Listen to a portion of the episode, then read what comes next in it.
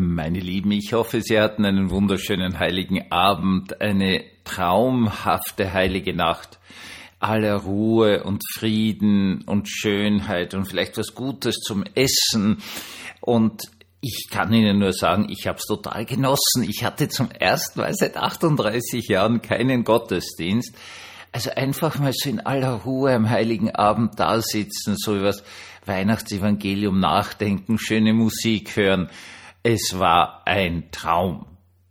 Herzlich willkommen zum Tagebuch eines Pfarrers von eurem Hans Spiegel, eurem Pfarrer im Internet.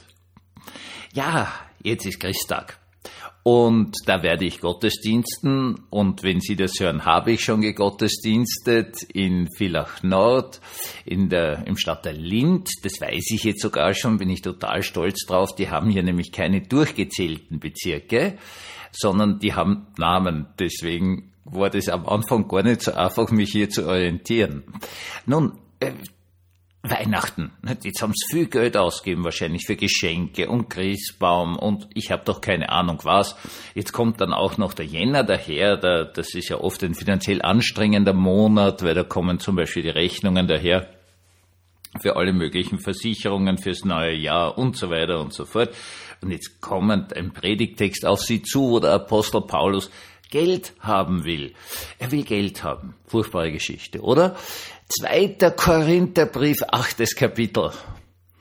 So schaut Paulus an die Korinther, ihr seid durch so vieles überaus reich beschenkt durch Glauben, durch den Heiligen Geist, durch das Verständnis, euren Einsatz für den Herrn, die Liebe, die wir in euch geweckt haben. Lasst diesen Reichtum nun auch sichtbar werden, indem ihr der Gemeinde in Jerusalem helft. Natürlich kann ich euch nichts befehlen, aber angesichts der Opferbereitschaft der anderen Gemeinden würde ich gern sehen, wie echt eure Liebe ist. Ihr wisst ja, was unser Herr Jesus Christus in seiner Liebe für euch getan hat. Er war reich und wurde doch arm, um euch durch seine Armut reich zu machen. Auf gut Deutsch, Paulus sammelt Geld. Er sammelt es für Jerusalem. Und jetzt ist die Sache die, und das ist ganz, ganz wichtig, wenn man reich beschenkt ist, wenn man im Glauben drinnen steht, dann verliert man Angst.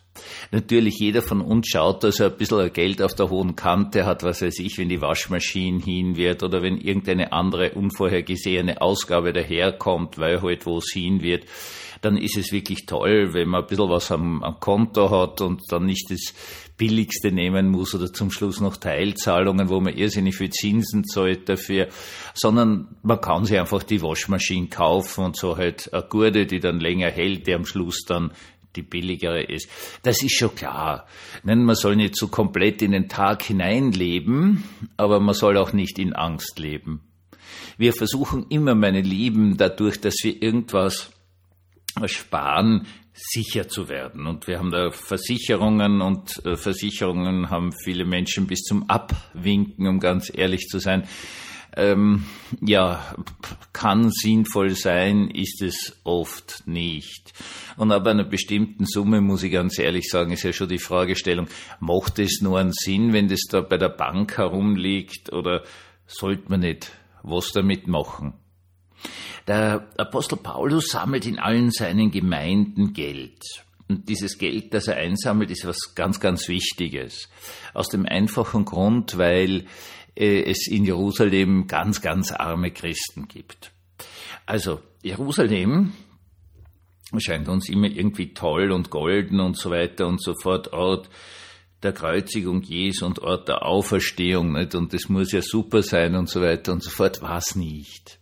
In der Tat äh, haben viele eher reiche Juden, also eher schon sehr reiche Juden, versucht, ihr Leben in äh, Jerusalem zu leben, wenn sie sehr alt waren, damit sie in der heiligen Stadt dann auch beerdigt werden.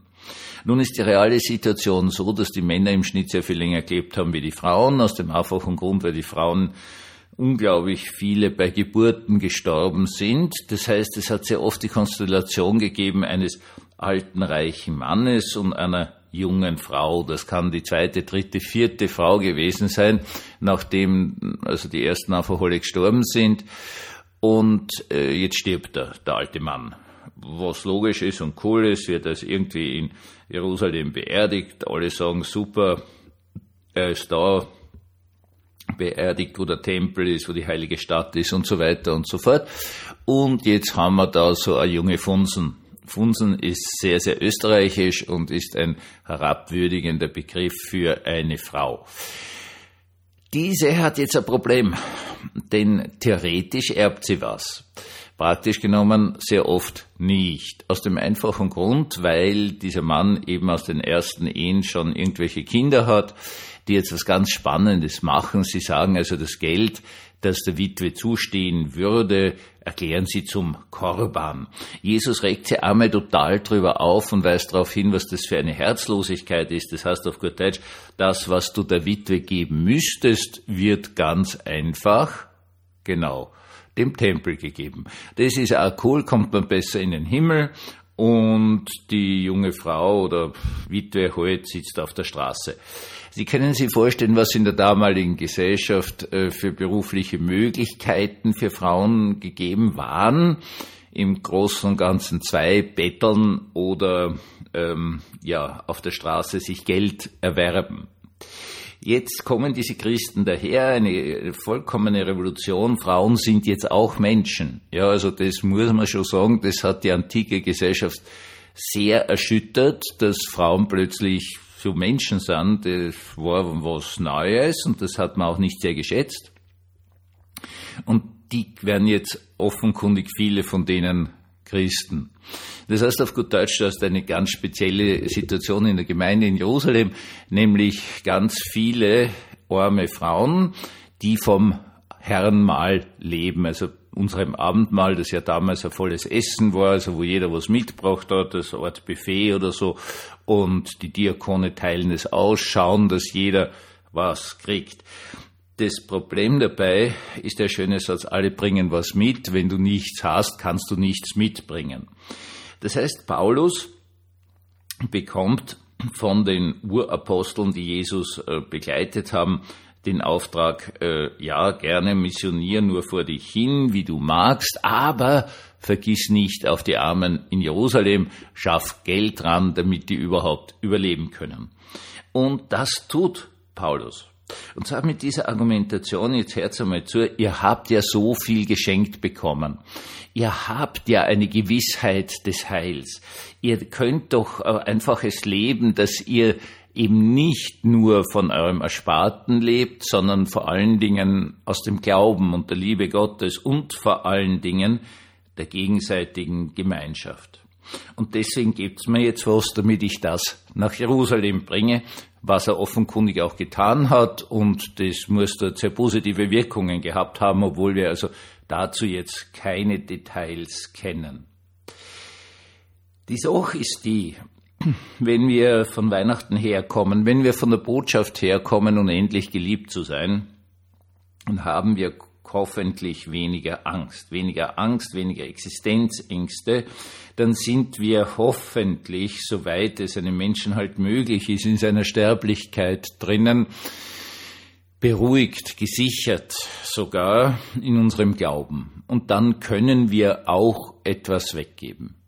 Jetzt gibt es ja diesen berühmten Schlusssatz, nicht Jesus, also der Sohn, schlicht und ergreifend, Herr der Schöpfung, wird Mensch, wird ganz arm, wie Sie sicherlich gestern in den Christnachtsgottesdiensten gehört haben. In diese Armut kommt er hinein, damit wir reich werden. Und die entscheidende Frage ist und bleibt halt immer die gleiche. Was macht unser Leben reich? Ich sage jetzt die Antwort gar nicht, weil was wird ein Pfarrer schon sagen? Naja, der Glaube und die Gemeinschaft in der Christenheit. Letztere, ähm, ja, um die schaut's nicht gut aus. Ich sage es jetzt einmal ganz ehrlich. Das hat jetzt nichts damit zu tun, dass die Christen nicht mehr gläubig wären, sondern es hat etwas mit der Komplexität und der Schnelligkeit unserer Gesellschaft zu tun. Wir haben ja nicht einmal mehr Ahnung, wer mit uns im Haus lebt. Äh, ich erlebe das als hier neu eingezogener, abgesehen davon, dass eh gefühlte zwei Drittel der Wohnungen leer sind, was auch sehr spannend ist, weil es gleichzeitig eine solche Wohnungsnot gibt. Aber okay, und die Leute hier im Haus, mit denen versuche ich natürlich mich vorzustellen und mit ihnen zu plaudern und so weiter und so fort. Und ich merke immer wieder, wie ja, überanstrengt die Leute davon sind, dass jemand auf sie zugeht. Wir sind alle nur noch Einzelkämpfer und das soll es nicht sein. Wir geben dann, wenn wir uns geborgen fühlen, wenn wir uns nicht festklammern müssen. Und unsere Weihnachtsbotschaft lautet ganz einfach, macht ernst mit der Geburt des Herrn. Und das heißt ganz einfach, kommt raus, geht aufeinander zu, redet miteinander und redet nicht übereinander. Wenn es Probleme gibt, geht's hin und retzt es mit dem Menschen aus und beschwert euch nicht an irgendeiner anderen Stelle, weil das von vornherein keinen Sinn hat. Ja, das ist eine große Aufgabe, die wir als Christen in diese Gesellschaft wieder hineintragen müssen, weil alle Leute erzählen mir immer, wie furchtbar ihre Arbeit ist, nicht wegen der Anstrengung und so weiter und so fort, aber weil sie pausenlos von irgendwelchen Kunden ähm, ja schlussendlich gemobbt werden, weil kein Mensch mehr hingeht und irgendwas mit wem ausredet, sondern man rennt dann immer gleich zum Chef und beschwert sich bei dem, das ist natürlich Müll. So, meine Lieben, geht es nicht. Lasst uns doch bitte ernst machen mit Weihnachten und ganz entspannt hingehen und mit Menschen reden, weil dann, dann machen wir wirklich ernst mit dieser Botschaft und dann wird die Angst klein, die Freiheit groß und unsere Fähigkeit zu teilen entsteht. Ich wünsche Ihnen einen wunderschönen, geborgenen Christtag.